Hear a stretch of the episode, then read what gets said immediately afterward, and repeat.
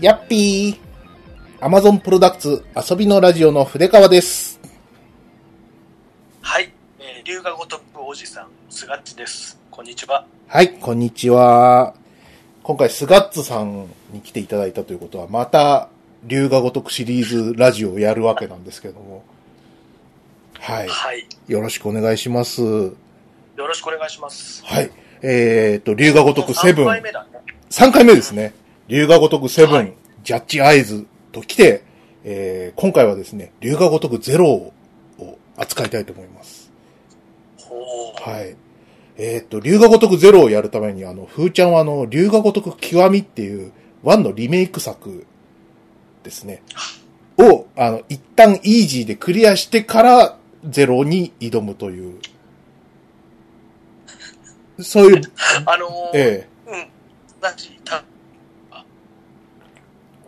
はい。あ、もしもしはい、もしもし。。はいい。そうですね。あの、準備万端で、えーやらせていただきました。というのも、その、龍が如くゼロっていうのが、まあ、前評判として、まあ、最高傑作であると。そういうことになってるじゃないですか。うん、もう一般的に本当もう、結構、軍の名作みたいな扱いにな、うん。ねなってますよね。えーだもんで、やっぱりちょっと、まあ、それぐらいの、まあ、前日談から、龍が如く1、あの、を一作目やるっていうのおかしいんで、まあ、1やってから0の方がいいだろうなと思ってやってみたんですよね。えはい。ーで、まあ、結果的に言うと、まあ、すごい傑作でしたよ、やっぱ。うんえー気に入ってもらいました。気に入りました。あ、よかった。気に入ったんですけど、なんか、もろ手を上げられない感じってのもあったんで、そうなんだ。その、なん、なんていうんですかね、ちょっと、こう、超、なんか、すごい、こう、残る部分みたいなのと、うん。俺だったらこうしてたみたいなところの差が、ちょっとだけあるんですよ。あー、なるほどね。はい。はいはい。そういう、あの、めんどくさいところをですね、あの、スガッツさんにぶつけながらやっていこうかなと。でもね、 そうでもね、え正直言ってはい僕も全く、全くその本当にもうあ全てが名作っていうふうには思ってない部分もあるんで、え、ええ、うん、あの含めてじゃあすり寄せながら時には反発しないながら試合いながらええ。ねそうやっでていすき。ましょうそうですね。はいまず、まあ、あの、大枠というか、まあ、概要というか、留学とくゼロってどんな話かっていうところをちょっと語っていこうかなと思うんですけども、えーっと、留学とくゼロというタイトル通り、えーっと、1の前日談ですね。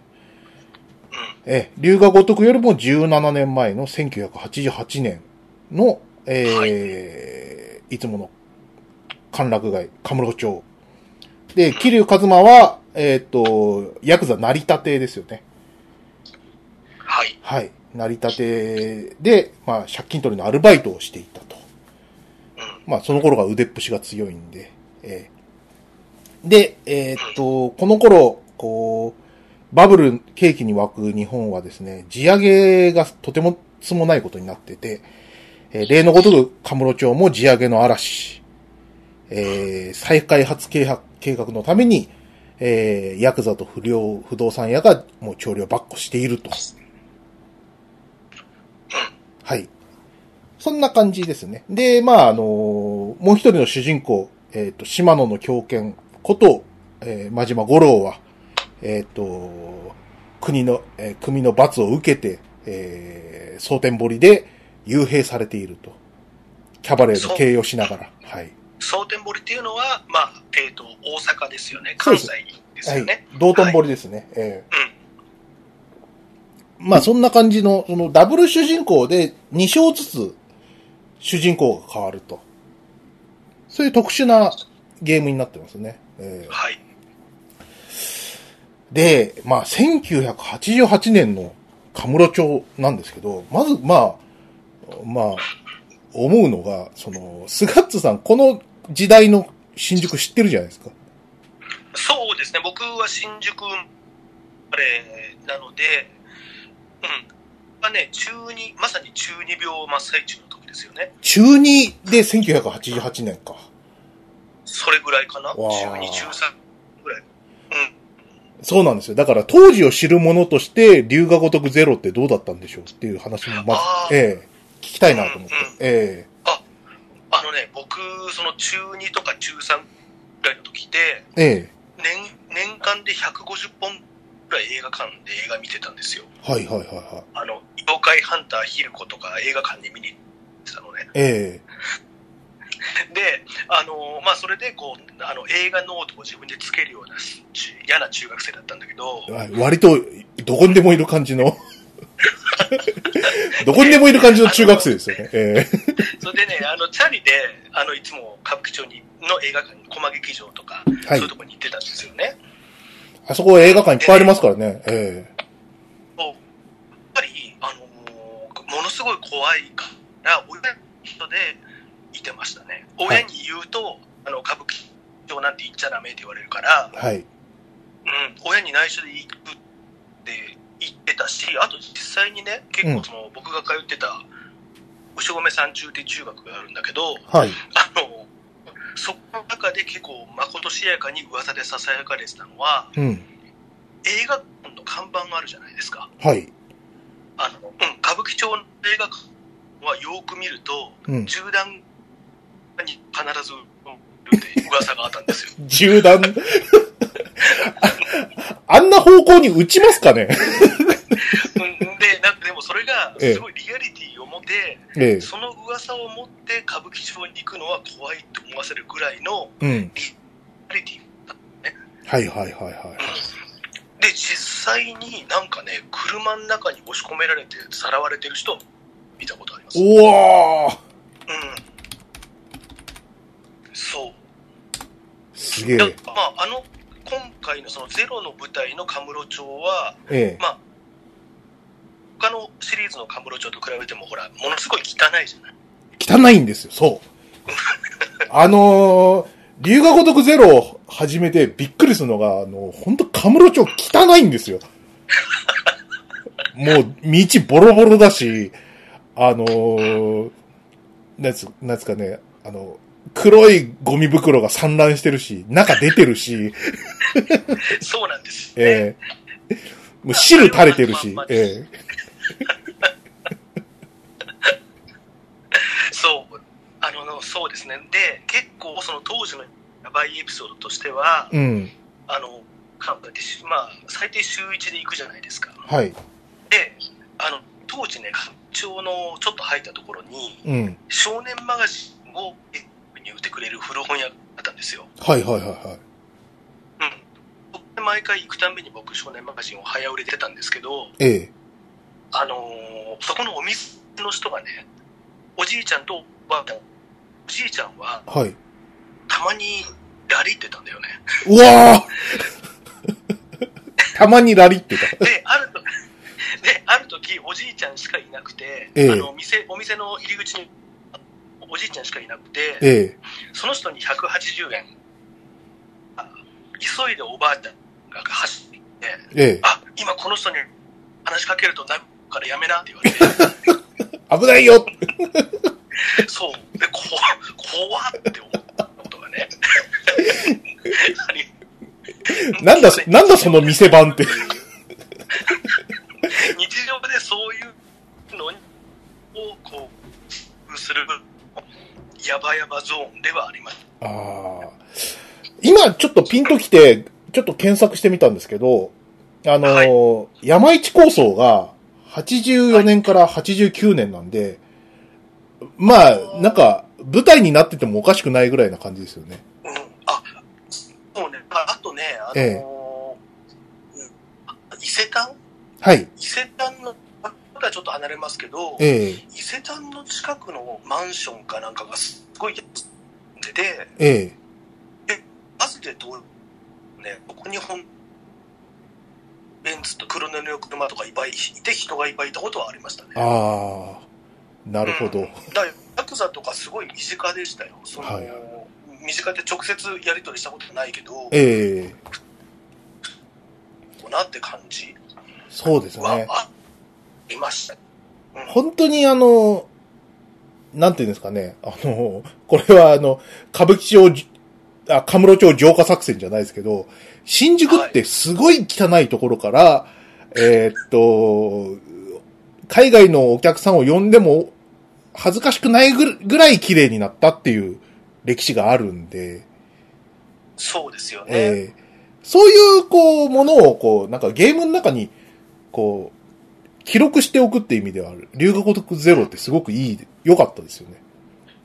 そう、あの、ほら、で特にね、僕がやっぱし、あの、グラフィック的にいいなと思ったのは、え電線、えはい。ちゃんと再現されてるんです よ。うんでね、なんか、基本的にあのグラフィックもセピアっぽいじゃないちょっとオレンジっぽいというか。ああ、ちょっとそうですかね。うん、だなんか、あ、なんかこんな感じだったなって思ったりもしたんですけど、え当時ドンキはなかったよね。えなあ、そう、あの、それ、なんかあの、契約上難しかったんですかね。あの、ね、だって、うんあの龍が如くセブンだとさ、ドンキないのにさ、ええゼロ、あ、で、さっき僕調べたら、で、あのー、89年かなんかに、調布かなんかにできたのかな。はいはいはいはい。だからもうあの時確実にないんだよね、8。そうですよ。と当然ないですよ、あんなところに。えうん。ところとか、まあまあ、しょうがなかったんだろうけど、えうん。まあちょっと残念かなって思ったりもしますけどね。そうですねまあ、歌舞伎町じゃないからね。ええそうなんですよね。だからその、まあ、あの、ちょっと、ゼロの話戻すと、その、はい。えっ、と、まあ、地上げ、地上げしまくりでもう、バブルな、その、カムロ町の中でですね、その、はい。空の一坪という、えっ、と、なんていうんですかね、カムロ町に、こう、でかいビルを建てると。開発て計画があって。で、まあ、後のシリーズで、ミレニアムタワーって呼ばれてる部分ですよね。はい。えーじえー実際のし、どっちもえー 実際の歌舞伎町にはない場所にあるわけなんですけど、はそい。こにこう、一坪、こう、所有者不明のつ、えー、空き地があって、そこを取り合うっていう、まあメインの話があって、それがすごい秀逸だったですよね。そう。うん。その、えっ、と、この空の一坪っていう、えー、土地の所有権を持てば、えー、この一帯の、この、買収が全て完了して、えっ、と、巨大な利権が入ってくると。1000億クラスで入ってくると。はい。はい。で、その一坪に対して10億払っても惜しくないと。で、ついてはその、えー所有者を探してるんだけど、見つからない。で、えっ、と、同じく、ヤクザではないんだけども、えっ、と、立花不動産という、まあ、ぐいぐい行ってる不動産屋があって、そこも、どうやら狙ってるらしいと。ヤクザ対不動産屋っていう、すごい構図が出来上がるんですよね。えーで、あのーここにこう、新人ペーペーの、桐生さんがどうやって絡んでいくかっていうのが、その、濡れ衣を着させられるっていう形でね。はい。はい。その、偶然その蔵、殻の一坪で、えっ、と、借金の取り立てをしたやつが、その場所で殺されたと。はい。で、桐生さんに、こう、容疑の目が向けられて、で、ついては、えっ、と、組に迷惑がかかると。そういうところで、こう、組を抜けて、で、風間のおやさんに迷惑かからないようにとか、いろいろこう、ヤクザ内の政治の中で翻弄されるっていう、えっ、と、桐生さん編があるわけですよね。えーそうですね。えーで、ああ、なるほど、こういう話なんだってやってて、で、あのー、3章から、真島さん編になるじゃないですか。はい。で、僕はあの、1の真島さんしか知らないわけですよ。なるほど。もうは、い、ついでに言うと、あの、まあ、スポット参戦みたいに入ったセブンの真島さんですよね。うんうんうん。大物前とした。で、はいまはあ、い。セブンやった時点では、まあ、こういう、こう、行かれた人なんだなって。で、まあ、ワンでそういうドラマがいっぱいあるんだな、だろうなと思ってやってみたら、ワンから頭のおかしい人だったっていう。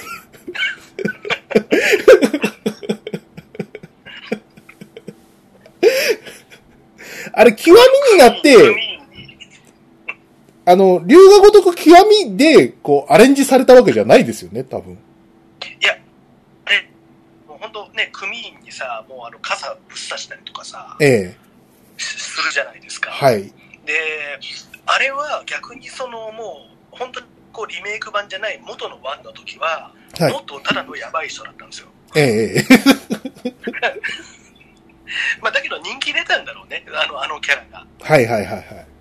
うん。まあ、なのでまあ、っていうのも、あまあ、最初はね、ただのワンの時と。はい。そうなんですよね。なんか、その、まあ、ワンからこんな、なんていうんですか、あの、可愛く気が狂ってらっしゃるキャラだと思ってなかったんで、あんな、デカ三角コーンに隠れたりとかですね。 あの、キャバ、女装をして、キャバ嬢になったりとかですね。とても可愛い。それは、それはあれですよね、極みの時のあの、どこでも真島モードっていうかな。そうですね。あ、やっぱりあれは、極みで入ったモードですよね。でそうなんです。だから、昔のやってた人からはすごいですよね。ええ。ちょっとこう、面白に、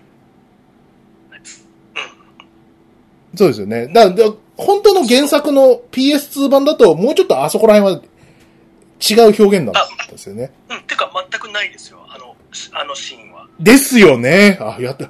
ほっとしたわ。うん。そう、あれは僕もやってて、まあ、あの、極みの話だけど、ええ。やってて、ものすごい打足だなと思いましたけど、はいはいはい。だそれもうなんか、あれじゃないですか。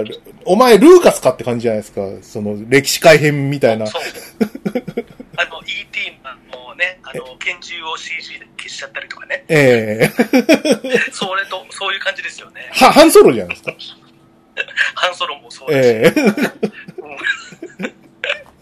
そう、そうなんですよ。だからぼ、今、その、龍が如くのその、その PS2 版をやる環境も何もないんで、そういうことやられると困るっていうのはありますよね。えそうですね、うんあれは確かにね、ちょっと打足ですよね。えそうですね。で、その、三章からの真島さん編が、あの、真島さんが異様にできる経営者なんで、はいはい。面と食らうっていうか、どうやってああなっちゃったのかみたいなワクワク感とかありましたよ、やっぱ。ああ、そうですね。えー、そうですねす。ごい、あの、ほら、キャバレー、キャバレーでさ、えあの、なんとお客さんをいなす、かっこよさね。えあ、そうですね。 あの、バッグがこう、ね、あの、なんか、あの、あれじゃないですか。バックのあの、音音楽の人たちが、はいはいはい、はい。すっごい、こう、ジャジーに 盛り上げながら、こう、酔っ払いの敵をいなすとか、超楽しいですよね。ええそう、そうなんですよね。だから、こんなし、果たしてこの、どうなるのかっていうのも楽しみの一つでね、ええますよね。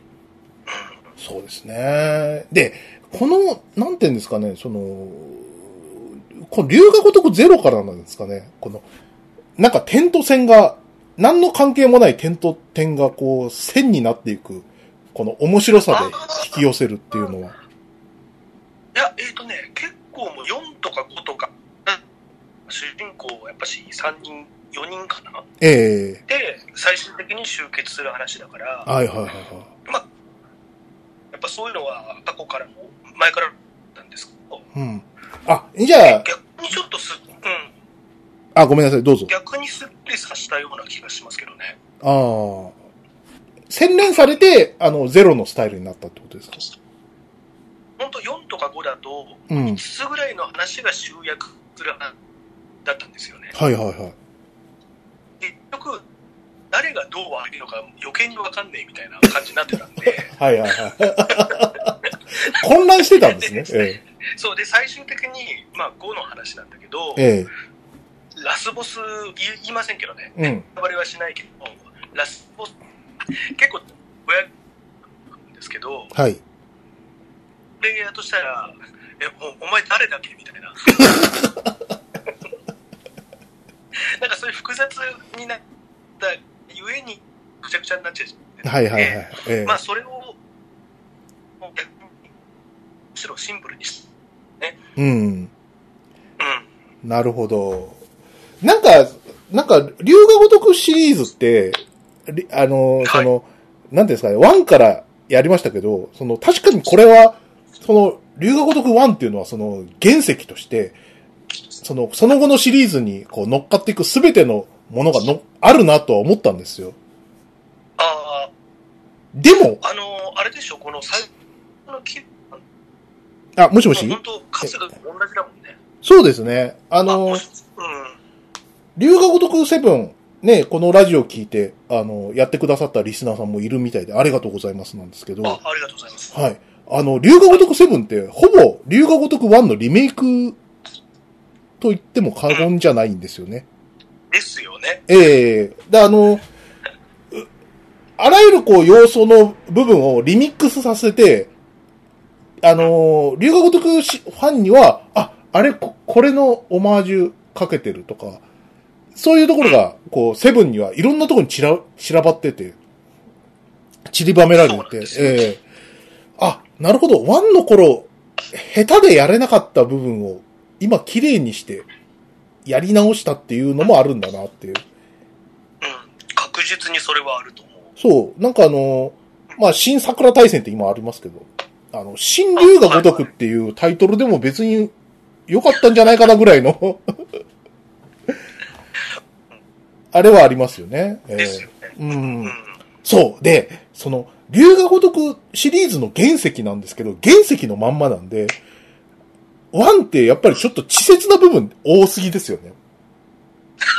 え、でもそれって、多え分、えあのー極みの稚拙さなんじゃないかな。あ、極みの問題なのか。うん、なんか、なんだろう、あの、ワンってほら、長谷聖獣が監修してるから、ええ結構ストーリーとしてはちゃんとしてた印象がちょっとあるんで、どういうところが稚拙だと思いましたあのーこれあの僕の好きな稚拙なんですけど、はい。あの、ワン始まってすぐに、あの、セレナであの、錦と、あの、桐生が飲むじゃないですか。はい。あそこで、こう、回想シーンになって、で、そのまた回想が始まるんですよ。 俺、あの、生きのいい、そうねそう、生きのいいコンテンツは必ずやる回想の回想っていううん。、ええ。ダメだけど喜ばしい現象なんですよ。あの、ハイアンドローでも階層の階層やってましたし、なブルース・リーもそうですし、ああ、そうね。そうなんですあよ。確かに、階層の階層は、基本的に龍がことも多いんですけど、ええ、階層の、まあ逆にワンの頃からあったんだね。あったん、そうなんですよ。ええ。お、いきなりやってるねって感じで、とてもいいんですよ。え えあとは、なんかその、多分 PS2 の頃の表現力だったら、セーフだったようなものはい。が、竜が如く極みでは、表現力上がっちゃってアウトになってる感とか。ああ、え、どういうとこだろう。例えば、うん。あのーまあ、これワンの話ですけど、その、はい。えっと、錦が、あの、言うこと聞かないし、その、稼ぎのいい射程を殺すじゃないですか。あ、はい。はい。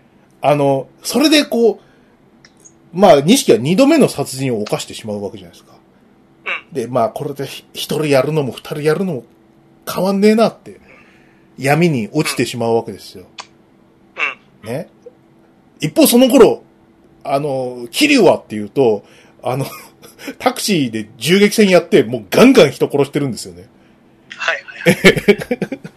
あ、なるほど。あの、それはね、ええ。まさに極みの自殺自殺さんなんですよ。はいはいはいはい。っていうのは、えそえの錦が、ええ。あの、あ、まあ、要は闇落ちする話でしょう、ワンそうワンって。えで、だけど、その闇落ちする経緯っていうのはえ。、ええ。極みワンで追加されてるんですよ。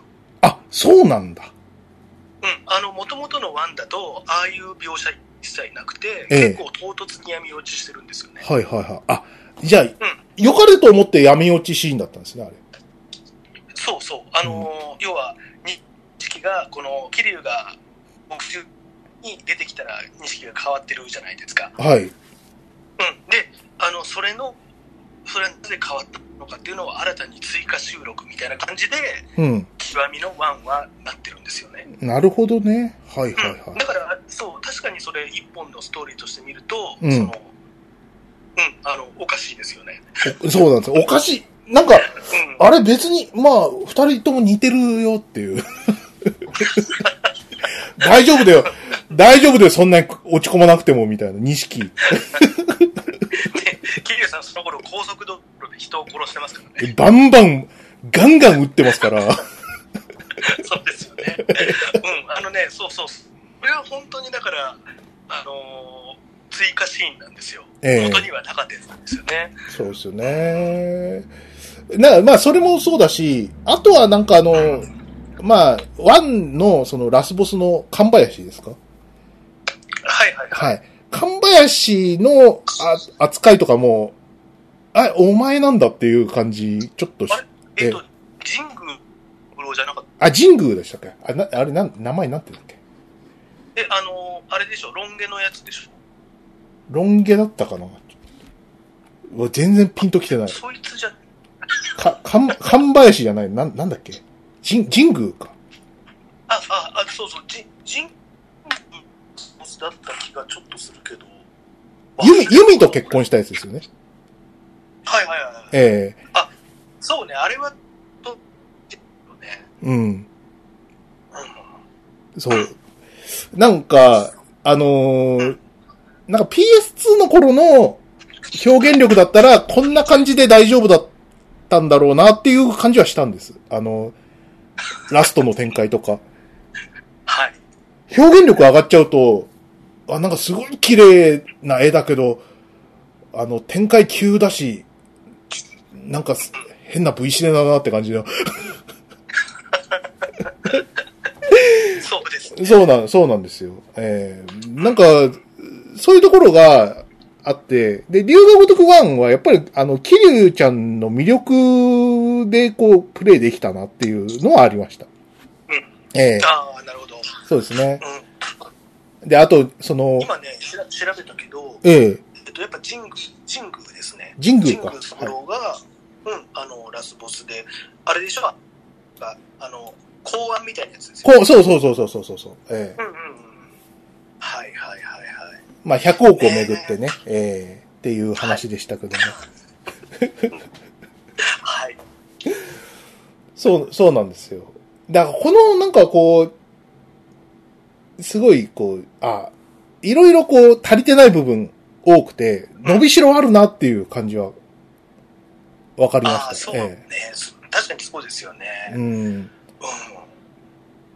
でも、ヤクザ、当時ヤクザをこう、主人公にしたゲームで、これをやるっていうこと自体がエポックだし、うん。まあ、その改善点も多かったし、それこそ7までやるぐらい、他のスピンオフも含めて、いろいろこう試行錯誤があったんだなっていうのはすごい感じましたね。うん。そうですよね。まあ本当に、ね、この前のラジオでも話したけど、やっぱワンでた時は、あの、現代が舞台のこういうものってほぼなか、日本ではなかったんですよ。えうん、だからやっぱし、で、知ってる場所だしさ、ええで、えー、足でうつうつとしてるし、はい実家帰りたいしえ、実家が PS2 をつければ、田舎に帰れるなんですそうそうそうそう、あの、あ、ここ知ってる、うんこういう感じのね、それなしでもさ、普通の人もやっぱし、うん、あの、めちゃめちゃ当時は新鮮だったと思いますよ。そうですね。う。うんいや、だそ、うまあ、そういう中であって、やっぱこう、龍が如くゼロが、こう、すげえっていう、いうその、評価を受けた理由が、その、なんていうんですかね、その、点と点をつなげる、この、はい巧。みなこう、構成力と、あと、その中に、え、こいつをめぐる話になっていくんだっていう、こう、驚きとか、そういったものがこう、シナリオを進めるこう、推進力にぐんぐんなっていくあたりは、やっぱり、あ、これ名作って言われる理由わかるわって、プレイしててわかりましたね。ゼロに関しては。ですよね。ええあの、うん、どっちも楽しいんだよね。この大阪編も楽しいし、うん。と、楽ししいし、そうですね。か気流、だけど今日やめ時を、うん、やめ時全然わかんなかったです。ええそうそう、本当そうですよね。えっとね。でも、基本的にはこの龍が如くゼロっていうのは、その、真島さんの話ですよね。はい、ええそうですね。まあ、桐生さんは、とても、もうとても可愛い、あの、社会人編があったりで。 こっちはこっちでとても捨てがたいんですけど、はい、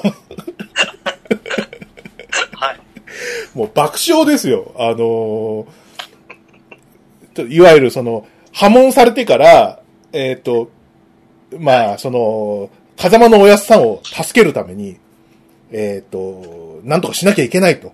そのためにこう、協力者として、名乗りを上げたのが、立花不動産っていう、堂島組と敵対してる不動産屋と組むことになったと。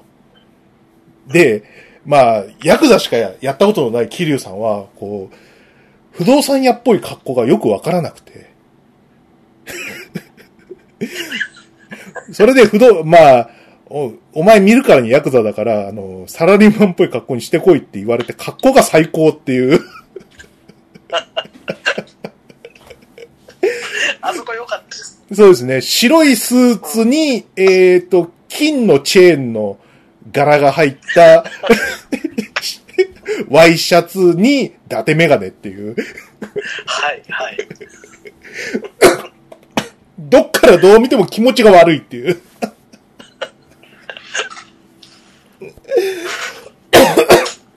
いやー。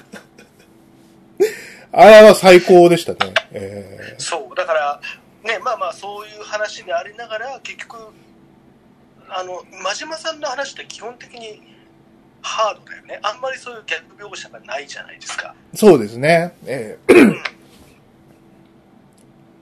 その分、こう、桐生さん編の、ちサラリーマン、桐生一馬のあたりは、本当に、あの、こう、頬が緩むというかですね。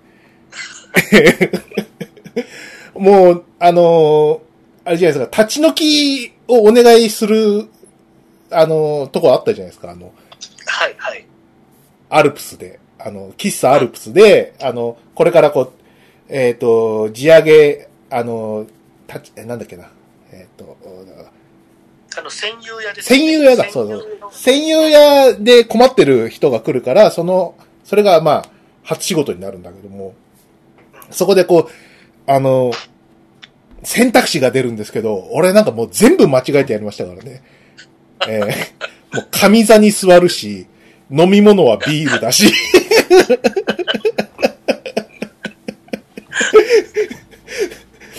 あの、ゲームが入ってる、あの、テーブルのビ、あの、席に座ろうとするし、もうこインベーダーゲーム。インベーダーゲーム。多分、まあ、ヤクザ上がりの桐生さんだったら、こんぐらいの間違いをどんどんしていくだろうなっていう。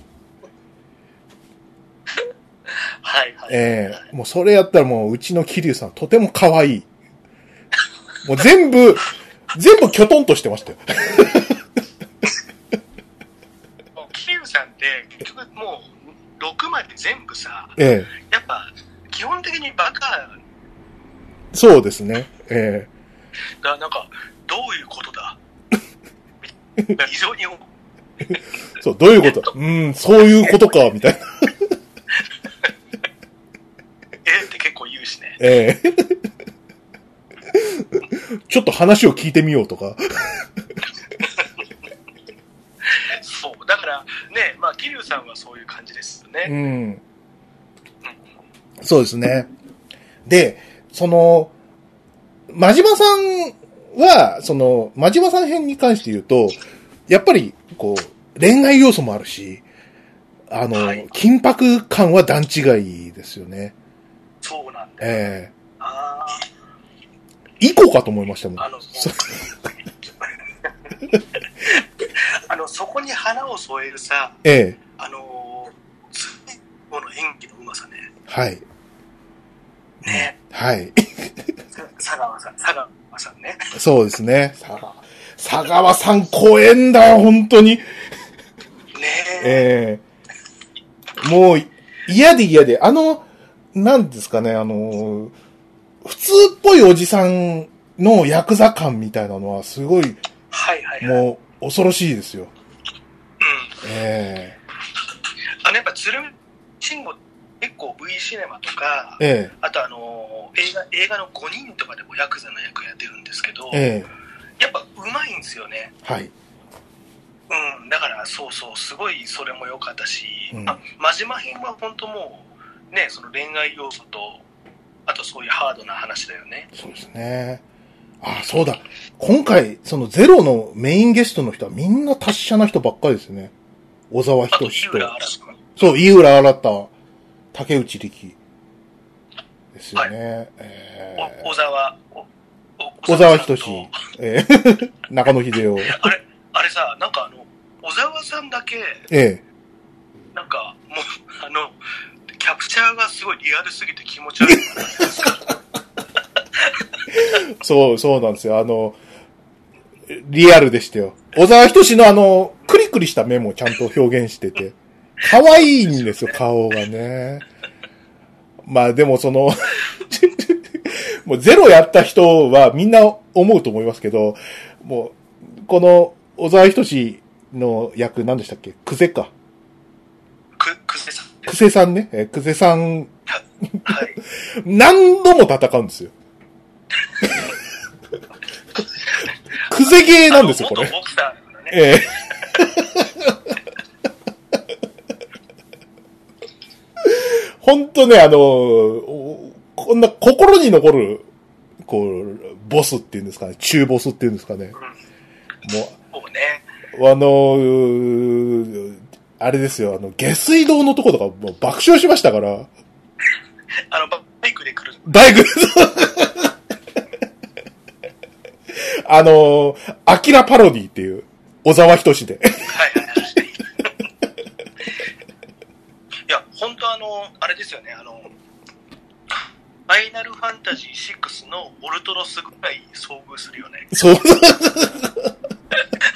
またお前か、みたいな。そうそうそうそう。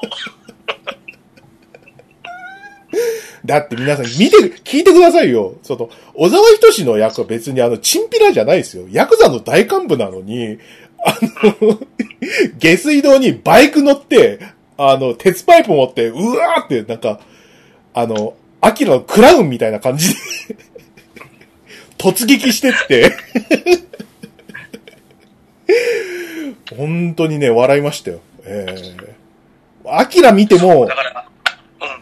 今後、アキラ見てもあそこ、クゼさんに差し替わるかんぐらいのインパクトがありました。ええ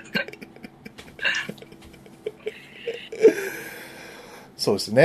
ええまあちょっとは、はい話がずれた、大幅にずれたんですけど、その、あの、まあ、そんな感じで、その、クゼさんといっぱい戦う、あの、気流さん編も楽しいんですけど、やっぱメインのその、物語の推進力の方は、あのー、真島さんの方で、その、はい。まあ、えっ、と、鶴見信号の演じる、えっ、と、佐川さんっていうのが、沢さんですね。はい。えーえっ、と、真島さんを、こう、囲っている、囲っているというか、支配している、うんえーキャバレーグランドの、えーオーナーで、えっ、と、はい。真島さんは、えーそのキャバレーの、えー総支配人なんですけども、うんまあ、上がりをもうほとんど取られて、えー何億稼げば、えっ、と、俺をヤクザに戻してくれるという約束のもとに、こう、自由を失ってるわけですよね、うん。真島さんは。で、で、常にね、ホームレスにも、あの、うちに帰っても、ホームレスに扮した人たちに監視されてるんでって。えーそうなんですよ。かなり金、逃げないとかねそう、かなり金のかかった監視されてましたよね。えーなんかあのね、あのほら、川に、うん、川のさ、作業する船みたいなところにも監視する人乗ってたもんね。いましたね。えー あら、きつい仕事ですよ、本当に。えーですよね。えーね、まあ、あの、なんていうんですかね、その、まあ、あの、まあ、組、組を裏切った代償とはいえ、きつい牢獄、ね、監視生活を送送っている真島さんに、こう、潜在一遇のチャンス、チャンスで、まあ、人を、ある奴を殺せば、ヤクザに戻す段取りを、あの、島野につけていいという話になって、で、えっ、と、まだ人の、人を殺したことのない、真島さんが殺し屋になると。はい。で、殺しの、えー、と、的は、えー、なんだっけな。 ま、牧村。そうそうそう。牧村誠。うん。牧村誠。カタカナで書いてありましたね。えはい。ーまあ、牧村誠を殺せと。そうすれば、段取りしてやるという感じで。まあこれ、一つね、あの、騙しで、まあ、カタカナで書いてあるから、まあ、どっちか男か女かわかんないやつだろうなとは思いましたけど。うん。ええなかなかあそこら辺面白かったですよね。その、あのーテレクラで、こう、女の子引っ掛けて情報を入れてみて、で、牧村誠はこんな感じのやつだと。で、まあ、売春の元締めやってるらしい牧村誠は、えーっと、コウモリの入った、えー、あ、コウモリの入れ墨か、の男を探していると。えーで、まあ、危ない目にあ遭いそうになったら、あの、助けてくれると。まあ、かなり、こう、女の子に、このケアが行き届いてる男らしいっていうのは、分かって、なるほどなと。で、そいつがこう、隠れ家にしているほぐし会館っていうところに行ってみたら、屈強そうな店長がいてね、こいつが牧村誠か、と。はい。ね。行ってみて、まあ、ポスでタ、ーでね。ポスターでね、えー で、バトルしたら、あ、あ、あの、可愛い女の子が入ってきて、従業員らしいんですけど、でも目が見えないんですよね。えそうなんですよ。ーそうなんですよ。で、こっちが牧村誠だったんですよね。えはい。ーもねうね、え牧村誠ちゃんは、えはい。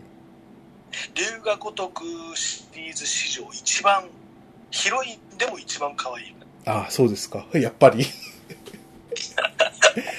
あのー、牧村誠のモデルとモーションは相当いいですよ。めちゃくちゃ可愛いですよ。ですよねえあのね、可愛いじゃないですか。えはい。で、あの僕があるからさ、はやっい。ぱプレイしてる時って、嫁さんが一緒に見てるわけよ。ええで、うん、あの、もうやっぱりずっと一緒にいるから、僕のこう思考がわかるわけ。はいはいはい。で、あ、お前、この女絶対好き だよな。まあ、うん、機嫌悪い。そうでしたか。ええ まあ、っていうかまあ、俺もこう、あの、おおって思っちゃう。みんな思っちゃいますよ。あの、牧村誠ちゃんに関して言うと。非常にこそううな、んですよ。保護しなきゃいけないという保護欲が強まるんですよね。まあ、でもさ、あそこら辺で、あ、あの、牧村、牧村誠ってのは、分かった時点で、ええ、あなんか真島編っていうのは、ええあのレオンをやりたいんだろうなっていうのはちょっと思いましたけどね。あ、なるほど、なるほど。レオンか。うんはいはいはいはういはい。ん、うん。ね可愛いよね。そうですよね。ええあの要は過去に受けたトラウマでこう新生の視覚障害になるんですよね。はい。まあそういう設定のえっ、とマッサージで生計を立ててる女の子なわけなんです女けのど、子。ええ。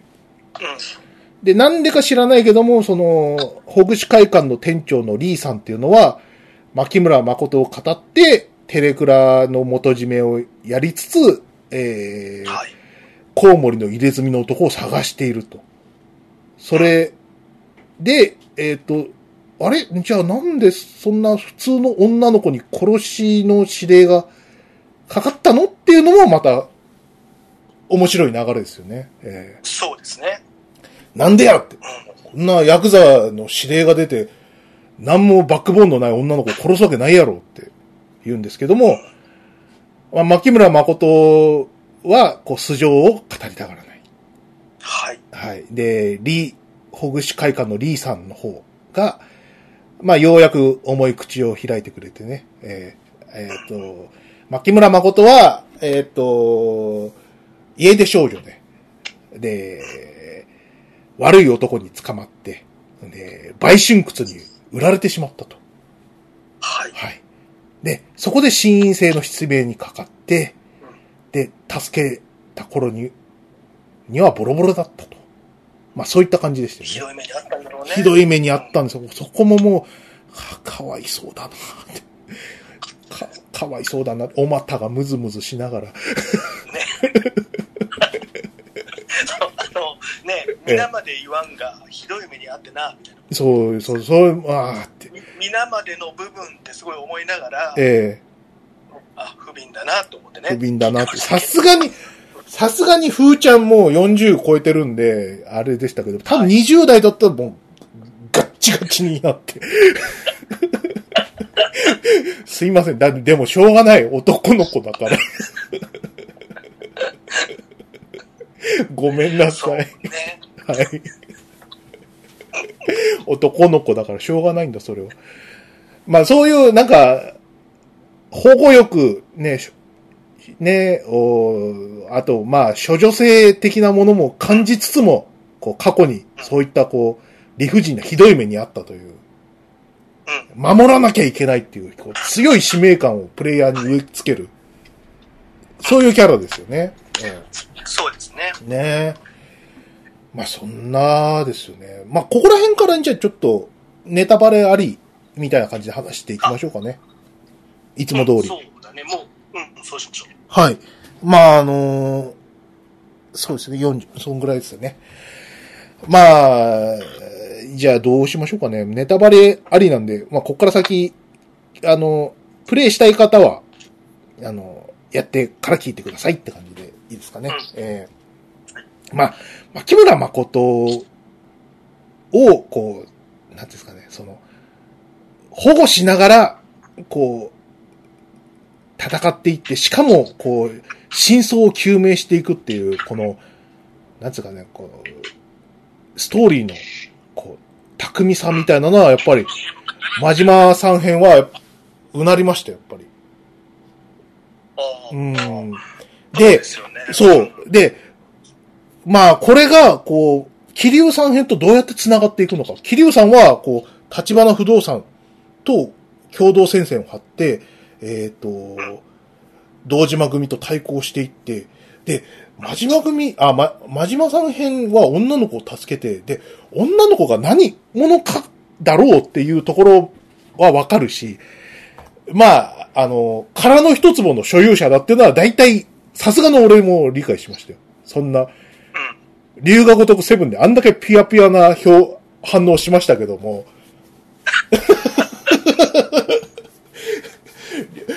セブン、ジャッジアイズ、えー、龍が如く1ってやってますから、さすがにもう、そ、あの、そこはね、あの、予想ぐらいはするようになりました。ええええまあ多分、牧村誠が空の一坪の所有者なんだろうなっていうのは、さすがにわかりましたね。はいええ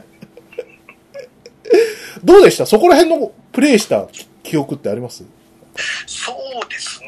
いええや、うんうんまうん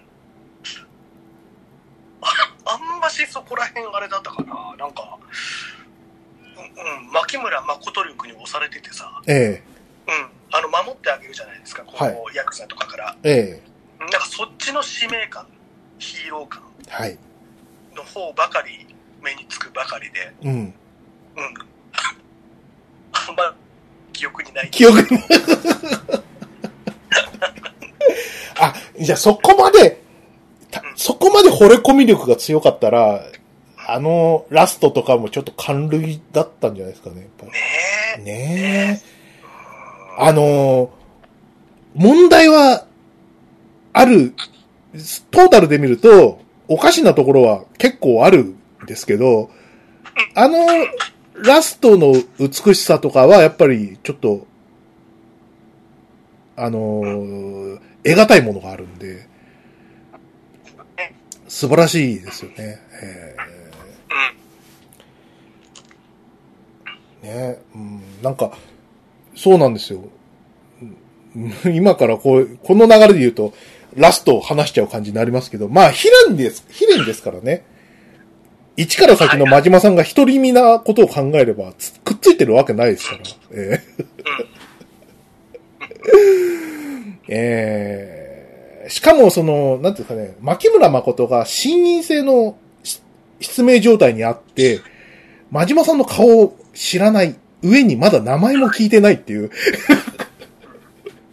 そうなんだよね。名前ぐらい聞いていいんじゃないですかって思うんですけど。まあでも、あの時間軸で言うと、すべてのことがまあ2、3日の間で終わったんであれば、あの大騒ぎの中であれば、名前を聞かないまま、助けられてもまあ不思議じゃないかなっていう気は確かにありますけど。うん。うん。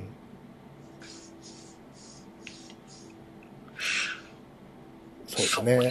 うん。だから、その、あれですよね。まあ、今回のその、龍が如くゼロで話し忘れたんですけど、その、うん。あの、湘南の風のバブルあるじゃないですか。オープニングの。はい。あれが、ああの、まあ曲と、あと、オープニングムービーがあるんですけど、はい。あの、オープニングムービーで、龍が如くゼロの内容をほぼ網羅してると言っても過言では ないというか。そう、あの、そうね。まさに本当その通りですよええね。細かい部分抜きにして、あの、狂乱物価、えーっと、ね、力を持ったヤクザの、ヤクザと、ね、えーっと、不動産屋の熾烈な争い。その中で、えー力を持たない、か弱き少女が理不尽な目に遭うと。うん。そういうのをこう、ぎゅっとこう、まとめてるんで、あ、これ、この編集した人天才だなとは思いましたね。えーしそれであの曲ですから。えーうん。うん、そう。あの、湘南の風ってさ、えやっぱ僕みたいな人からすれば、それまで、多分一生聞いたりとか、ちゃんと聞いたりすることないんだろうなと思ってたじゃないですか、きっと。ーはい。うん。うん。買ったよね。わかりますよ。えで、 そう。で、その後に仮面ライダーガイムも、あえのえ、湘南の風だったんで、ーはい。うん、あ湘南の風実はこういうの好きなんじゃねライダーとか、ライダーとかそうヒーロー的なものをそうですね。えーまあ、いいんですよね。あの、オープニングムービーの、その、構成が、前半が、こう、バブル、ボディコン、ディスコ、はい、ええで、マイチル、ええ満札、みたいな。ぐイケイケで、ええ極あのみ、タクシーを満札で止めるみたい止めるとか、あと、な、うん、はあの歌詞の内容が極みに似たギャルとか、いはいはい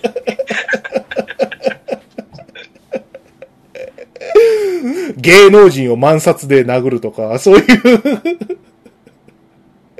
そうなんですよね、ええ世界はまるでキャンディーとか、はい とにかくイケイケで、うわ、すげえって。そうあのオープニングはやっぱシリーズ上一番いいですよね、ええ歌舞歌舞伎者たちのパーティーなーいですからね。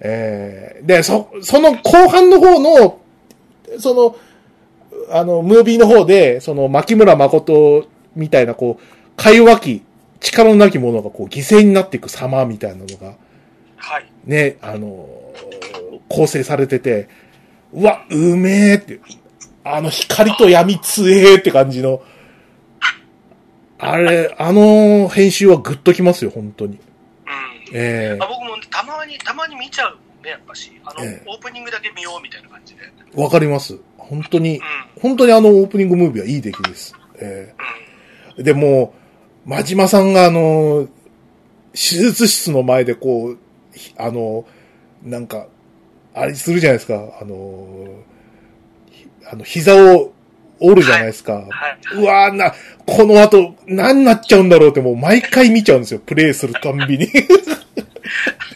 あのえーえ僕、ちょっと前に、えあの、パチンコの打ち子のバイトしてたことがあるんですえけど、はいはいはい。あの、朝9時から、まあ、神奈川9時から開くんですけど、ええあのーやっぱ入り口でこう待ってさ、ええで、あのー入場するわけですよ。ええ開店と同時にね。ええで、その開店の時の曲が、バブルだったお店がありました からね。うおー、おーおー上がるなって思って。パンピー野郎の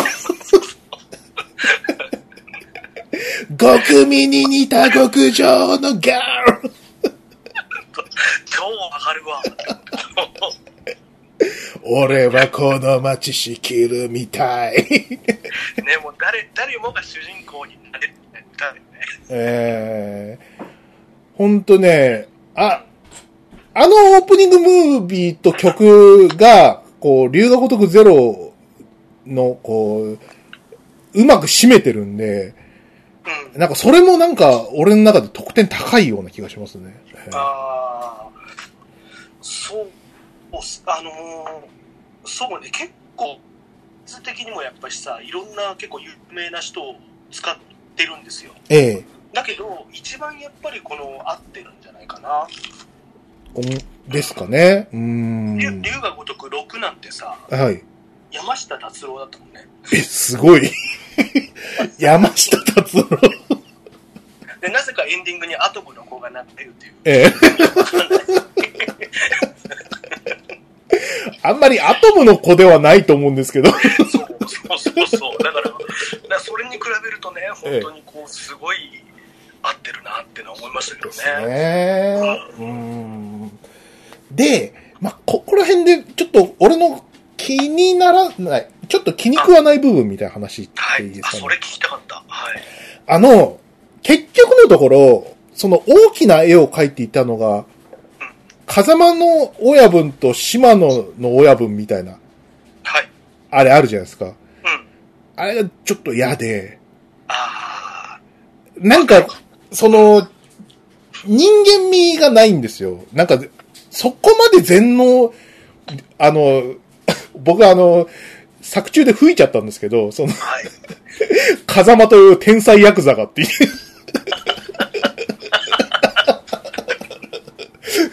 あんまり聞いたことない。天才ヤクザっていう。ものすごい頭の悪い、IQ の低いワードだよね。そうですね。あと、その、しの、島野の親父も、その、殺し屋に、あの、真島さんを使ったじゃないですか。でも殺せないことは分かってたみたいなこと言うじゃないですか。うん、うん。ええまあ、あと、何あの、女っつうのはその、ヒーローに恋焦がれるもんや、みたいな。助けたんならお前に惚れるはずや、みたい な。いや、それはわかんないじゃないですか。 やギャルギャルゲー好きなのかなる気好きなのあんな岩みたいな。そうあのね、そう、え確かに、あの、特に島野の親父に関しては、ええ。あの、後付けでなんか万能な人になりすぎですよね。そうですね。うん。だって、あの、極めの時なんか、の方にうん。やられるボスみたいな感じじゃないですか。はい。結うん、だから、なんか、え、そんな有能な人だったのみたいなさ。そこはなんかね、あの、お俺の中のこう、島の感みたいなのと、あ、合致してなくて、はいはい。やっぱ気になりましたよ。なんか、こ、なんか、でかい絵を描くみたいなこと自体は、うん、ありだと思うんですけど、うん。そんなに一個一個、ビンゴビンゴしていっていいのか、みたいな。どちらかといえばし、し、なんかこう、ワー系のボスみたいな感じだったじゃないですか。えあんまりあ頭が良さそうじゃないタイプのさ。ええうん。だからそれがこんな有能だったんだっていうのは確かに違和感ですよねえ。ありますよね。うん。いや、いや、そういうの、いや、やめねえみたいなのは、なんか、シナリオ反省会みたいなのは、なんか、せがないであったような気がします。っていうのも、あのーその、ジャッジアイズも、セブンも、あの、大きな絵を描く人、みたいなこと。例えば、セブンで言うと、荒川マスミとかは多分その位置ですよね。ね。うん。でも、荒川真澄に関して言うと、あの、一番を打ったけども、し生きてるとは思ってないんですよ。あの、はいはいはい。夜のデートのシーンとかでわかりますけど、お前が生きてたのはお前の力ののせいと。ちお前の力だけでって。俺は何もしてない。何もしてないどころかを、無実の罪で18年も送っちゃいまし、送っちゃってますからね。えーうん。ええ。あとは、その、あら、その、登場会の行く末を案じて、あの、カムロ町、あの、浄化作戦に乗っかってっていう大きな絵を、あの、組んだのは確かに荒川組長ですけども、あの、一番からそこあたりのことは、まあ、我が息子を可愛さで送っただけですからね。えーそうん。のうん、そうですね。兵にね。うん。で、そこに対して全部その整合性はないわけですよ。うん。うん。だからそれはなんか人間臭さ。人間臭さはありますよね。我が子可愛さで送ってますから。うん。うん。そう。で、まあ、そそんな荒川組長も、あのーね、裏切りで殺されてますからね。えうん。ーうん。だからそれは、なんか、俺の中で人間臭くてとてもいいんですけど、うん。あの、もう全部、手のひらでしたみたいなこと言われると、ちょっと待ってよ。 真島さんじゃなくてもあんなやさぐれますぜ。え天才ヤクザ。ね。ー天才役さ。神、神ヤクザみたいになってるよね、ほんとね。そうですね。うん。まあで、単純にさ、ええ単純にあれじゃないですか、その、島野さんは、そういう後付け設定の、が失敗してるっていうんだと思うし、ええあと、あの、風間のおやさんに関しては、うん。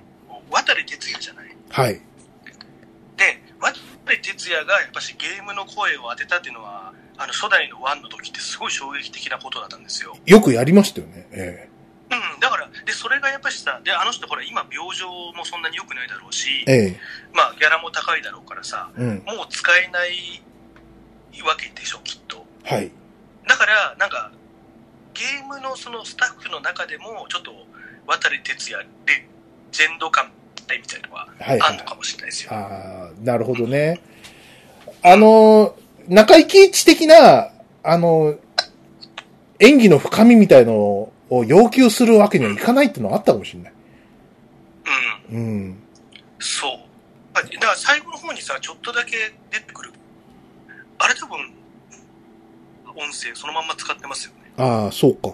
うん。あ、確かに声当ててましたね。ええそうそうそうそう。うん。そうなんですよね。うん。あとは、あえっとね、あうん、ごはめいんはい、どうぞどうぞ、菅津さん。はい。やっぱり僕は、うん。あの、気になるところっていうか、なのは、うん。あのーやっぱね、真島はただの気違いであってほしかったよ。あ、そこですか。はいはいはい。そう。あの、逆に、あの、後付けでああいう、実はいい人だったんだけど、うん。もうやばい人のふりして俺は生きてくでって感じで今回終わるじゃないですか。ええなんかね、それ、僕はちょっとそれよりも本当にナチュラルにやばいやつだった方がうん。いいかなっていうのはちょっと思いましたけどね。あの、ゼロをプレイした、こう、俯瞰で見ると、あの、真島さんというキャラはいろんな人間の影響を受けてああなったってことになってますうよんうんね。それこそあの、えっ、と、あいつですよ。あの、なんだっけ。ま、偽の牧村誠を殺した、えっと、た、谷、うん。ああ、今日、西田、西谷か。うん。西谷は、かなり影響を受けてる、てるんだなとか、そうですね。う佐川にも影響を受けてるし、みたいな。んうんうん。うん。えまああと、あれでしょ、その、それこそラストの話だけど、ええあのー好きな人に対してこう、まあ、ある意味もう別何失恋するわけじゃないですかえ、えで俺はえ愛とかそういうものとは無縁のヤクザとして生きて表明としてえ。うん。なんか生きてるぜっていう感じになっちゃってるじゃないですか、はいはいはいはい。うん、だからそこそこかな、僕はちょっと、まあ、後付けで綺麗にはなってると思う、うん、う食べてん。ほしかった。あ、もしもし、ちょ、ちょっとこ、音声がちょっと。あ、本当ですか。あ、すいません。大え丈夫えです。そうですね。わかります。あの、なんか、あんなに切れてた真島さんが、割と洋食もんだったみたいな。そこのショックですよね。えそうです、そうです。えええうん意外とその、エンディングで、その、あれじゃないですか。あの、桐生さん、あの、自分でこう、服を選ぶじゃないですか。お母さんに、はいお母さんに選んだ、選んでもらったやつじゃなくて。 うんお母さんの錦に選んでもらったやつじゃなくて、自分でこう、スーツを新調して、こう、俺はこれで行くって決めるじゃないですか。うんそれと一緒に、こう、真島さんもこう、スタイルを、いつもあの、完成させるじゃないですか。はいはい。ええまあそこなんか合わせたんだろうな、演出として合わせたんだろうなって気がしますけど、あ、なるほどね。なるほど、はいはいはい。じうん事故を確立する。まあ真島さんに関して言えば、檻から抜けたわけですからね。檻から抜けて、俺は自由になった。ええうん桐生さんもそうですよね。えーそこで、こう、自分を見直して、自分の道を歩くみたいな。俺の極道みたいな。そういうことですよね。ええそう、なんか、そうですよね。俺は割とこう、すんなり見えましたけど、ああなんかこう、確かに、天然であってほしい真島さんが養殖者だったみたいなショックは、言われてみると、あ、嫌か、嫌、嫌といえば嫌かもなっていう感じしますね。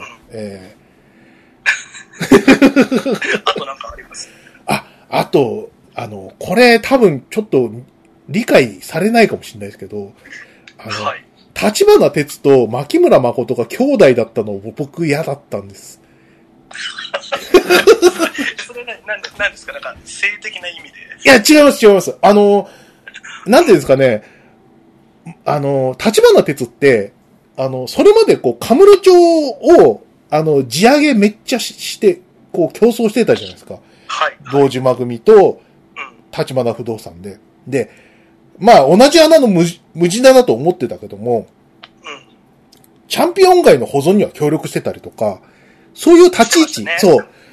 一つ、こう、仁義の通った生き方をしてるんだなっていうところで、こう、桐生さんが身を預けてもいい、一つのこう、証拠の一つになってたじゃないですか。はい、はい。あの、のべつ幕なしじゃないぞっていうところが、ああ、なるほどねっていう感じあったんですけども、あの、えっと、桐生さんを助けて、あの、透析で、こう、寝込むシーンあるじゃないですか。アジア街で。はいえうえ、で、そこで初めてこう、立花が裸になってるところで、こう、あの、左腕に、こう、あの、あれじゃないですか。あの、コウモリの入れ墨がアップになるじゃないですうか。ん。あの時に、俺、うわーっていう声上げちゃって。 やったー立花さんだったーっていうショックうでん。、で、もう、うん次の日、会社だから寝なくちゃいけなくて、はい。で、どうしようと思って、もう、さあ、あの、あーって、あんだけ成人だと思ってた立花さんが、あんな、売春窟の元締めやってたなんて、もう、ショックだけど、これはこれで人間っぽいみたいな。 うん、うん、うん。また人間っぽさの追求みたいになっちゃって、えああ、でもそれに僕もやった時ちょっと思ったかも。ー思いましたうんうん。なんか、純粋な悪意で欲しかったよね。そう、あのーうん、うん。それ、しかも、その前のシーンで、まあ、私はこう人間を利用することしか考えなかったみたいなこと言ってますから、はい、はい、はい。うん、だったら売春窟やってても不思議じゃないんですけど、うましてや駆け出しの頃に。うん。ん、うん。なんかそ、そこら辺の罪を全部、あの、小田さんに追っかぶりしてやったんで、はい、はい。シナリオ上ね。うん。うん。はい。で、そ、そこはね、なんか、俺、えー、って思っちゃったんですよね。うん、そうっすうね、ん。うんなんかそれをさ、その家族の問題に結局収束させちゃったじゃん。はい。ああの、兄弟だっていうことにしたことでさ。はい。んなんか確かにそうですね。それ言われても通りかもしれうない。ん。なんか、牧村誠は本当に、なんていうんですかね、まあ、あの、当時の感覚で言うと、中国残留工事は確かに問題だったし、あの、うん。シナシナリオに組み込んでも不思議じゃないとは思うんですけど、あのー牧村誠は本当に、あのー理不尽に空の一坪の所有者になっちゃったぐらいの、あのー理不尽さがあって欲しかったなと思ってます。未だに。ああ、そうですね。うんうん理不尽にそうね。確かにあの、おお金儲けができる時代、泡のように膨らむ金の時代であるならば、理不尽な不幸が舞い込むっていうことも、逆の方向のバブルもあったはずなんですよね。うん。っていうのが、その、龍河如くゼロのその構造だと僕は思ってるんで、だったら、その、立花不動産、立花哲と牧村誠が兄弟であるみたいなところは、いらなかったんじゃないかって思うんだけど、ううんーん、あのなんかそれね多分り龍が如く病ですよね はい。龍河如く病。あの基本的に全部そのなんかなんかつながってたりしなきゃいけない病みたいのでうん。感染してる気がするんですよねあのスタッフたちははい。あ、でもう、んそれはね、結構深刻かもしれないです。あの、うなんかね、やりすぎると、これ、あの、悲しい、悲しく寒くなるんですよ。あの、世界、世界も狭くなるし、んうんあだからもう5とかって本当そうだしえあとほらあの「スター・ウォーズ」なんかももっと今そうじゃないですかえはい。なんかね壮大な話がすごい家族の話に収束しちゃってさそうなんですよ。あの、収束すればするほど、うん宇宙狭いなってなるじゃないですか。うんあのーそうそうそうそうあ、そんなに狭いところでやってらしたんですかみたいな。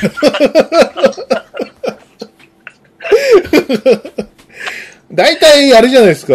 千葉県ぐらいの広さじゃないですかみたいな。そう、だから、それは、あれですね、あのーもう本当今、今のシリーズにもつながる、うん。今はたまたまそのセブンなんかはそれがうまくいったパターンだと思うんですけど、ええうん、なんか、すブレックさん言ったように、その寒くなるパターンにかか陥りやすいですよね、今ね。ある、あると思います。本当にあの、ちょ、ちょっと気をつけてほしいって感じなんですよね。うーん。でも、兄弟じゃなかったら、あの、ラストシーンで、あの殻の一坪に指輪は埋めないかなとか思うと、ううーん、なんか、どう、どうしたらいいんだろうとかは思いますけど。 ん、うん、そうですね。うんね、まあでも面白かったよね。面白そうなんですよ。面白いんですよ。だけど、なんか、そういうこう、ポイントポイントで、俺はこっちの方が良かったみたいなところがあって、ううん。ーん、あのーあれね、ね、僕はその、なんだろう、88年を、まあ、ある程度もう、ね、中学生だから、物心ついてから88年知ってたから、ええ、なんか、微妙にやっぱりその、完全再現っていうほどじゃないんだよね。はいそはのい。、ドンキがあるっていうのは、まあ、さっき言ったけど、ええ、なんかやっぱ、話し方とかさ、はい。なんていうのかな、この街の座道の感じとかは、やっぱし、うん。ちょっと当時っぽくはないなっていうのは結構残念でしたけどね。あーうん俺のイメージだと、もっと縦看板多かったかなとかは思いますけど。あ、そうそう、それもそうだし、ね、まあそこら辺はなんか難しいのかな。うーん、そう。なんかね、思いますよね。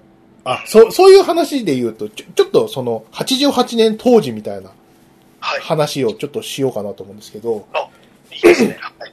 あの、まあ、菅津さんはあの、新宿のど真ん中で、ね、熱々なんで、割と近いんですけど、僕はあの、木更津っていう、あの、はい。 V シネ撮影の聖地で、あの、20年生きてきたんで、今ちょうど木更津キャッツアイを見てますよ、ちょ うど。あ、い、今、 今見てるんですね。古あの、昔、昔の、今集めてるので、いっぱいあ、そうですか。 そうそう。ぜぜひぜひはい。まあ、あの、木更津キャッツアイ見ていただくと、あの、ふーちゃん、あの、あそこら辺の駅前で、に家があるんで、え、えー、そうなんですよ。なんでね、あの、まあ、あそこら辺も、その88年だと、あの、バブルの影響で、地価上がってるんですよね。あんなとこでも。ああ、そうなんだ。もう多分、え上げるところがないから、もう木更津まで来ちゃったってことだと思うんですけど。で、あのーまあ、ふーちゃんちは、あの、駅前の某所なんですけど、ー、はい。あのー一度ね、ちょっとね、親父に気になって聞いて、聞いたことがあるんですよ。うん。あのーバブルの頃ってどうだったの正直、うちの土地ってっていう話聞いたんですよ。はい。えはえ。 でね、あのー親父曰く、前世紀は17億だって。おえええ。ー、はあの、結構広いです。広いです。あの、ふーちゃんちの実家は。ええ。あ、はい。あ、17億か。ええよく売らなかったねって話。 いや本当ですよね。え え。で、あのーなんていうのかな、売る話みたいなのも、考えなくはなかったみたいだけど、やっぱり親父、あのー婿養子なんで、はい。ええさすがにこう、もう、その時点で、おじいさんは死んでるんで、ですけど、おばあさんは生きてたんで、はい。まあ、やめといてよかったと。17億、あー17億あったら狂ってたろって。 いう話はしてたんで、あの、空の一坪が10億ってのは割と妥当、もしかしたら安いぐらいかもしれないですね。あのーさっきも言ったように、僕、僕もそういう話だとさ、うん。あのー新宿だったんだけど、ええ、あの、やっぱ小学生、小学生の時に仲良かったやつええ、が、まあね、そいつがね、ものすごい嘘、うん。あのーあれ、まあ、太郎が来るでさ、はい会ないですか。あ、もしもし、ちょっと聞こえづらかったです。はい。あ、うんマタロウが来るっていう漫画に、ええ。っていうさ、オカルトグッズばっか売ってるお店が出てくるのを知ってます。あ、怪奇屋ですよね。ええ。うんうん。はいはいはい。あれ、実際中野にあったから行こうって、ええ。あの、一日俺を振り回 すようなやつだったんだけど、はいはいはい。うんあの、 そいつのうちが、やっぱし地上げにあっちゃで、ええ。なくなっちゃう。あ、そうなんだ。うんなんか結構身近に、で、やっぱりそれこそ、うちだ、ね、まあ、ありがたいことに、未だにうちありますけど、ええあの、結構やっぱ、売れみたいな話はあったみたいですよ。いくらぐらいとか聞いてますああ、それは聞いてないけど、ええ。うん、うちあの、まあ、新宿ってでも、あの、神楽坂とかそっちの方なんですよ。ええ市ヶ谷とか飯田橋か。はい。そう、だから、まあ、そうだとは思うけどね。だけど、ううんん、そう。よく売らなかったな。で、俺がもし、ね、もらったらすぐ売るのになっていうのは今 だけどもらったら。 いやー、だからそういうのとか、すげえ時代だったんだなと思います。その、あの、かあの、なんていうのかな、その、一坪10億っていう感覚は、間違いじゃないなっていうのは、なんか、親父の話を思い出して、思った感じですね。そうですえよね。ー。あ、これの話にちょっとオチがあって、はい。それはあの、親父が元気だった頃に聞いた、もう10年以上前の話だったんですけど、はい。あの、もう親父もちょっと、あの、要介護5ぐらいで、もう息、一の、医師の疎通ができないんですけどね。ああ、そうですええで、あの、なんかあの、土地とかいろいろ調べて精査してたら、なんかとんでもないことが分かって、あの、 隣の家と貸し借りしてる土地があると。はい。ええ。で、うちの土地だと思ってたところが、その隣の家の土地で、いうん隣の家の土地だと思ってたのがうちの土地だったっていうところがあったのと、あと、あの、買い足したと思ってた土地が、え別な人と、にも売ってて、 あの、土地を、なんかその、二重で売ってる詐欺師みたいな人が、地元、あの、えっ、と、近所にいて、はい。ええ これ売ってたらとんでもないことになってたんじゃないかっていう。うん、あ、でもね、 えそれあるあるなんですよね。あの、うちは、その、具体的に売るといくらってなったけど、えうん。隣に兄夫婦が住んでて、ええやっぱし、なんだろう、こうレンガで塀を作ったんですよ。はいはいはい。で、その塀の、あの、30センチぐらいのこう隙間あるじゃないですか。はい。この隙間をどっち側の土地かみたいなのですげえ揉めたんです。ああ、なるほど。え要は、その隙間分だけでも、やっぱ金額的にすごいことにな、多分なるから、ええってことだったんですけど、ええね、本当今はさ、全然だ下がってると、うちは、えうん。ね、めっちゃな金額だったんでしょうね。ええうんうんうんね、こん、そういうことあるんだなっていう、まあ、全然こう、うん縁がないんで。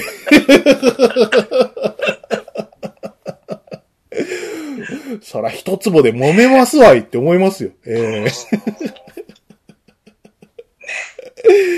ねえ、まあそんなかな。まあ俺、俺がこう、龍が如くゼロで気になる部分は、あの、ヤクザの親分全能すぎっていうのと、あの、 むやみに兄弟にしてはいけないっていう、そこら辺かな。あとはすごい愛しいですね、やっぱり。あの、まああの、盲目の少女をマクガフィンにして、ねえ、はいあの、あらゆる、こう、ヤクザ、登場会、あと、近江連合を含めて、こう、混沌とした、ね、あの、争奪戦が繰り広げられる。その中でも、少女を殺す派と少女を生かす派で分かれてたりとか、そういう、こう、なんか、ね、あの、燃えますよね、やっぱりね。ゲームやってですて。よねええこれあれですか、筆川さんはこの後、2、3、4、5で、どうしようかって思ってて。あのとりあえず、え え2まではやっていいんじゃないですか。なんかね、えーあのーその感じで言うと、俺もう、その、ウィキ見ちゃったんですけど、あのーなんか、極み2でなんか、牧村誠出てくるみたいうん、なんですよ。うん、これ多そう分、なんですよ。あのー後付けですよね。あと、ええーと、そうそう、あの、また、普通の、2の時は出てきてなかったから、え極みでの後付けでえす、ね。後付けか。うん。うんどうしようかね。やるかな。まあ、ただね、あの、2は、あの、郷田隆二っていう、一番、こう、一番のライバルみたいなのが出てくるんで、ええうん、あの、結構いいですよ。うーん、そうなんで、難しいなどうしようかな。 あの、個人的には3が一番鬼門だと思う。鬼門。なんか、だるいんだよ。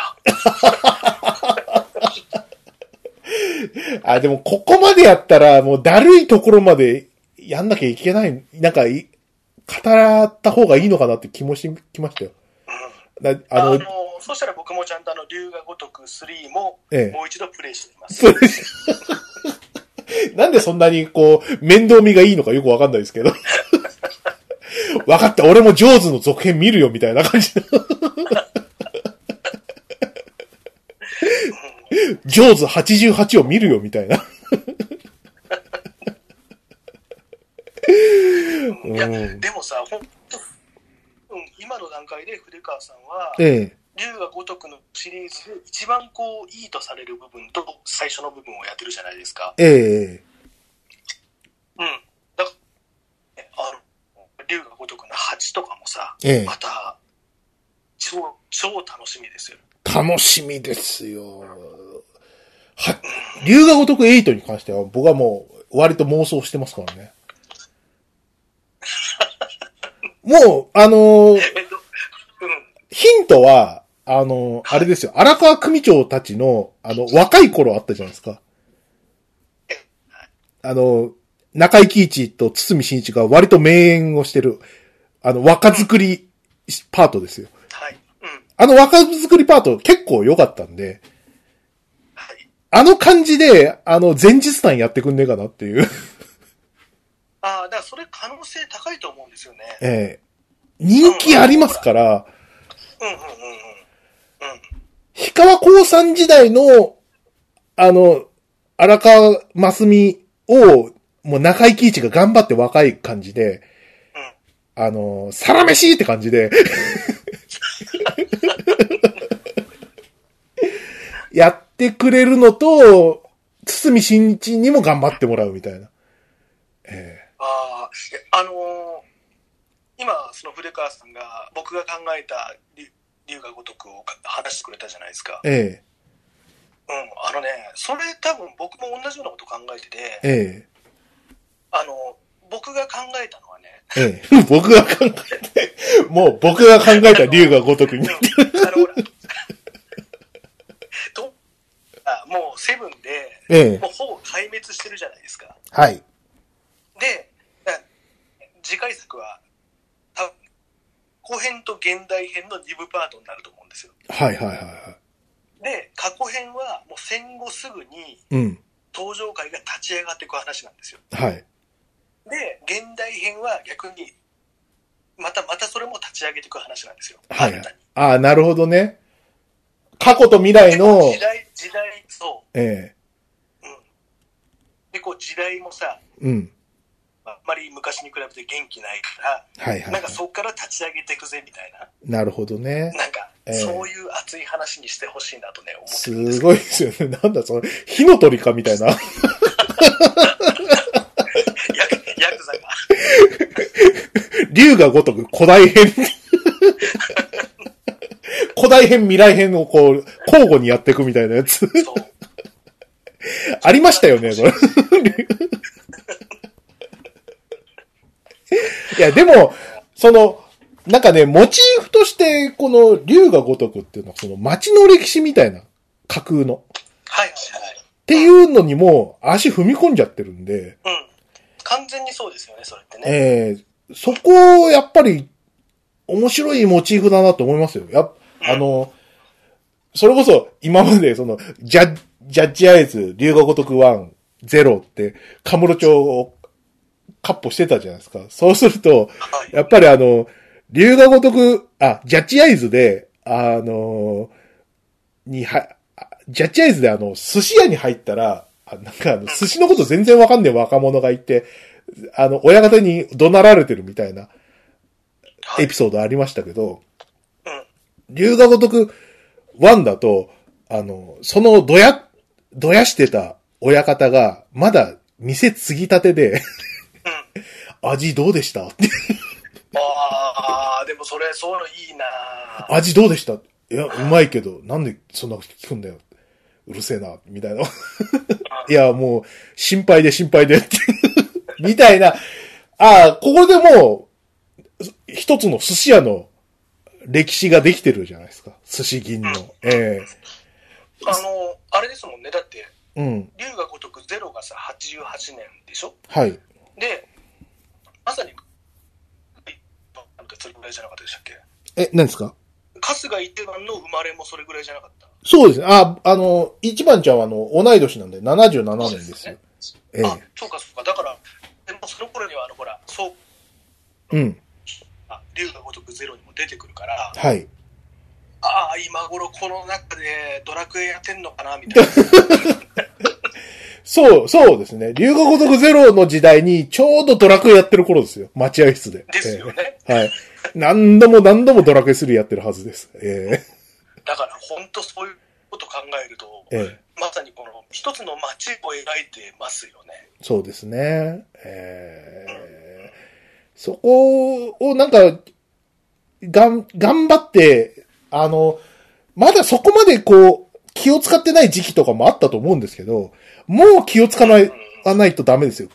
その、そうですよね。ええ、カムロ町義士を作んないと。 あの、セガ内で、あの、カムロ町写真編纂室みたいなのを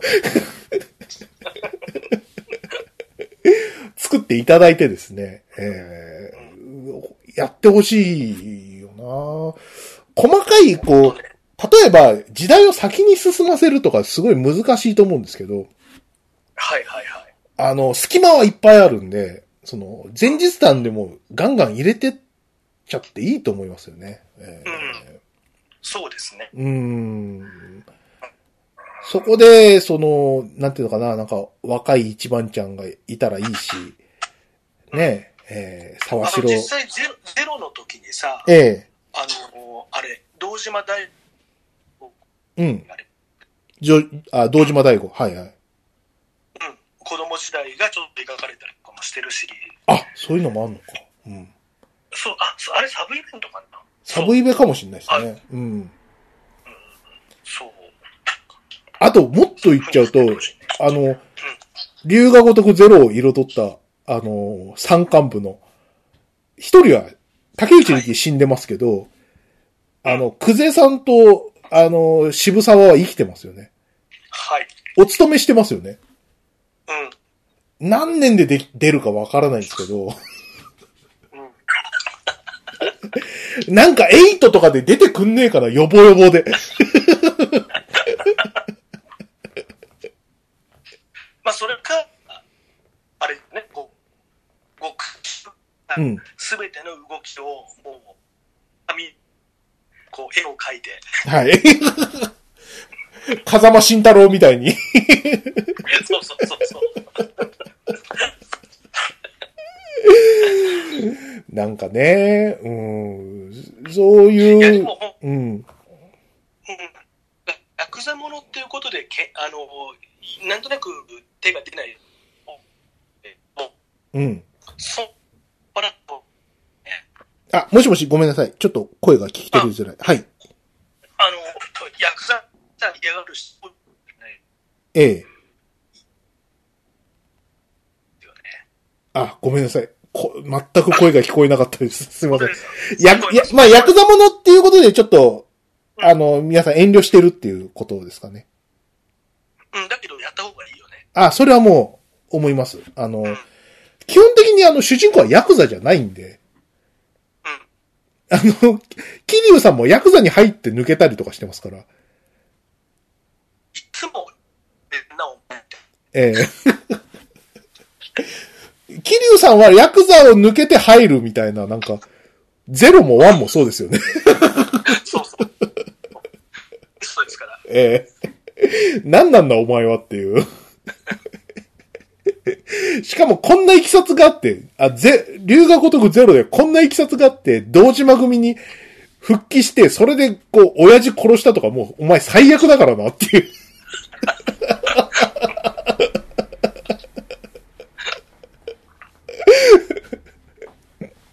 復讐したって思われても全く不思議じゃないんで。ええいやー、そう、そうなんですよね。なんか、いや、ヤクザを美化しないみたいなところをすごいやっぱ、セガの制作は気をつけてるんで、便宜上やっぱそうなってしまうんですよね。ヤクザ対主人公にならなきゃいけないから。うん。うん。うんうんうんうん。そう。だからね、まあなかなかないよね。こんな熱いゲーム。ね。そうですね。ギリギリのところで、こう、頑張ってる。あの、む難しい舵取りだとは思います。確かに。あの、龍が如くで、やっぱり気になるところは、やっぱり死生観とか、その、はいあ、まだ、とりあえず、えっ、と、桐生さんも、真島さんも人は殺してないってことでいいんだな、とか、うん。そこですよね。うん。 そう。ええ。でも銃は出てくるんだよな、とか。結構撃てる、もう戦闘ゲームでえね。え。うん。そうなんですよ。だから、あの、竜が如くセブンで、かたくなにこう、銃系の装備がなかったりとか、まあ、はいはいはいババット系ですよね。バットだったり、もうんう、拳、剣、ねう。んそこら辺で、こう止めてたのは、ここら辺の反省点があるんじゃないかなとは思います。うん。ああ、なるほど。そうかもしれない。ね。うん。うんジャッジアイズでも、古川さんには、はい、 6、な、 6ですかうん、6までやってほしいですね。 ?6 まで。あ、あ の、 そろそろ、そろそろ別なゲームやろうかなと思って、ホライズンとラダウンロードしたんですけど。ああ、うん。うーん。 なんか、な、ないっすかねあの、ウィザードリーみたいな、キャラ転送みたいな。 俺はもう何回、何回トラ落としを習得しなきゃいけないん だ、みたいな。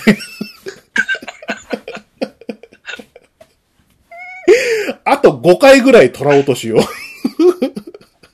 毎回ね、始まるごとに弱くなってますから。ねえ。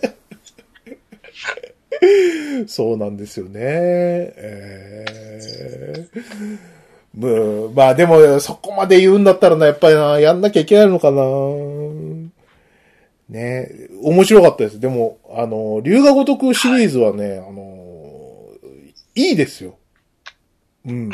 あの、面白いし、あの、なるほどな、あの、ナンバリングを積み重ねる、こう、責任感とか、どういう風にブラッシュアップしていったかの、とか、こう、プレイしててわかるっていうのは、まあ、うん。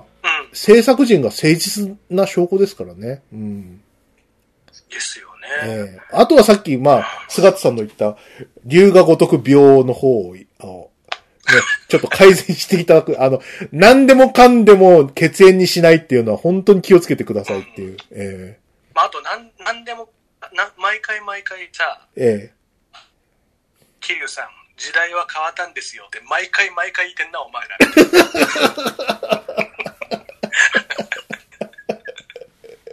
時代いつも変わってんな、みたえいな。なんてい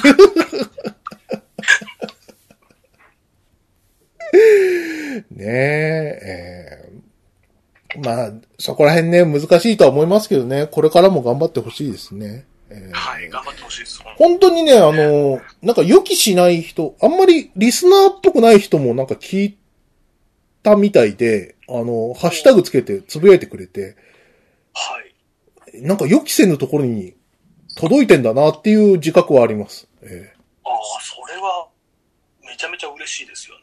え本当に嬉しいですね。ええあ龍が如くセブンやった人は、あの、みんなありがとうって言ってくれたんで、あ、こちらこそありがとうございますって感じです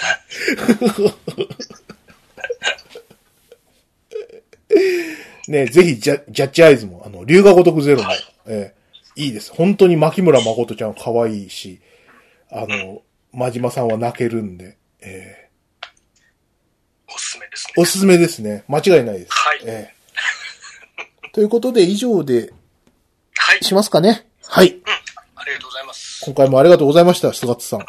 はいはい。ありがとうございます。はいちょっと楽しかったです。はい、そうですね。ということで、えーっと、Amazon プロダクツ以上となります。バイナラッピー、